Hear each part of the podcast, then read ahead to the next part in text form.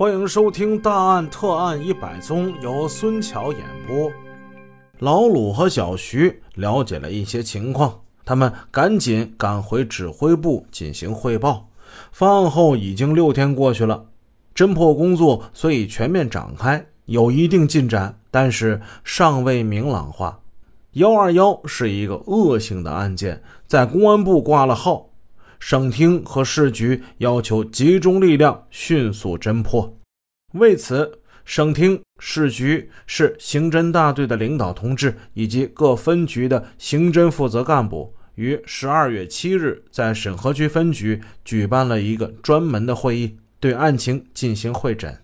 与会者观看了现场的录像，听取了案情和侦破工作介绍，然后各抒己见，献计献策。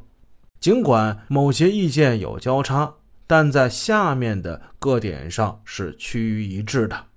首先看案件的性质：财杀或图财害命，或因经济债务等方面的纠纷所引起。二，熟人作案。三，不像预谋杀人，但也不排除犯罪分子不带工具到现场作案的时候就地取材的可能性。四，从经济问题着手，在做买卖的人中重点侦查。最后，沈阳市公安局的领导同志讲了话，他表情严峻地说：“同志们，这起案子是在打击刑事犯罪的高潮之中发生的，犯罪分子胆大手黑，气焰嚣张啊！省市领导和各方面都很重视此案的侦破工作。”我们要把它作为全市的一件公案，明确方向，集中力量，迅速侦破。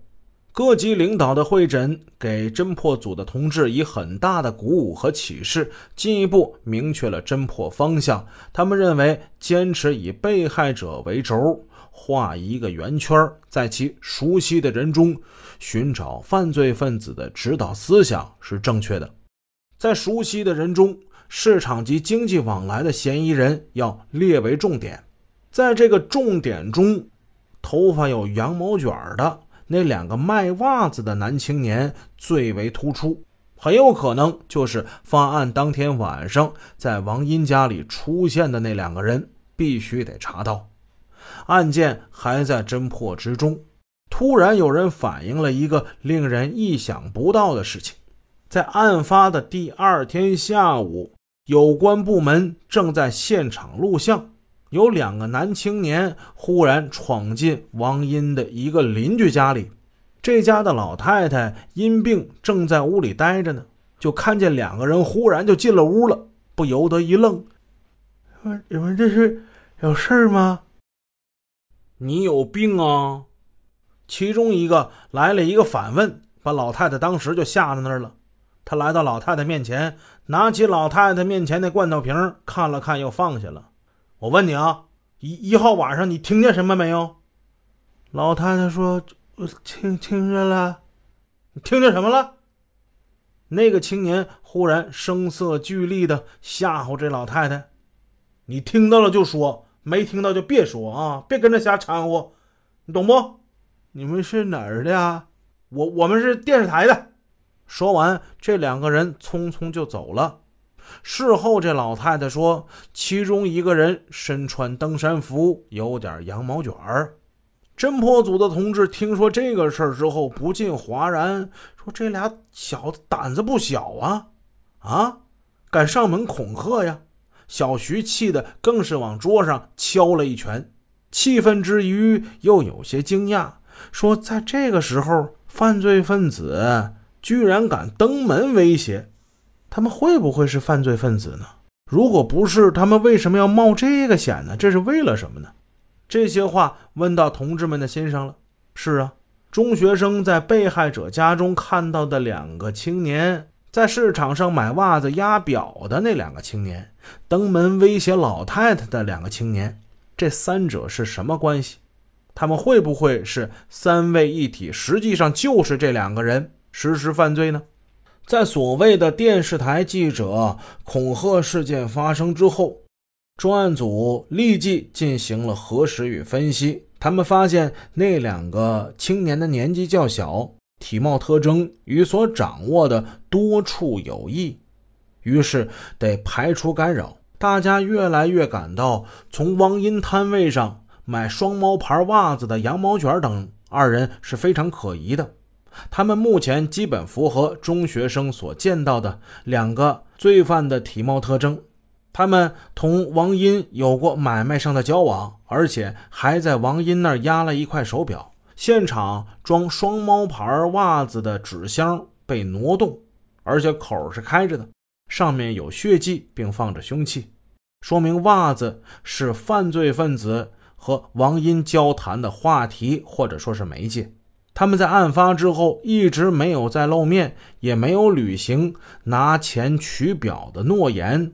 可是他们姓甚名谁，什么单位，住址在哪儿都不知道，只知道他们自己说是铁西的，说五点钟赶火车，袜子卖到黑龙江等等，仅此而已。老冯揣测道：“这俩人会不会是那种啃地皮的那种人呢？对行情也不咋了解，先买个六十双，趟趟路子，拿到工厂门口卖，然后后来赚了钱了，又来买了七百双。”不太像是有这种许可证的人。我看呢，除了市场之外，工厂的门口也可以去找找。有关方面说作案者是一个人呢，小徐好像还在这个问题上摇摆不定，只是说法上变得客观了一些。不对，是两个人，我们要对此坚定不移啊！林副局长说道：“技术手段仅是一个方向。”我们还要综合调查和侦查得到的情况，做出正确的判断。现场证明，四个中学生当时是有辨认条件的。老鲁补充道：“不过二十九号去王英家之前提到那个白眼镜，这个白眼镜不像是羊毛卷二人中的一个呀。你看，王英对他们的态度是不一样的，对白眼镜是很热情的，对羊毛卷呢，则非让他把表压在那儿。”抵钱不可，加之张林也只说过头发较长，没提羊毛卷这事儿，是不是？他六月份回来，不是还见过那个白眼镜帮弟弟做几何题吗？对于这些分析，大家没有异议。经过一段时间的工作，张林所说的二十九号先后到他家的三个男青年，有两个已经基本落实到人头上了，唯有那个白眼镜。在小徐的记录本上是个空白，小徐将它编为了六十八号。本集已播讲完毕。如果您喜欢孙桥的作品，欢迎多多点赞评论，这样能帮助我们的专辑让更多朋友听到。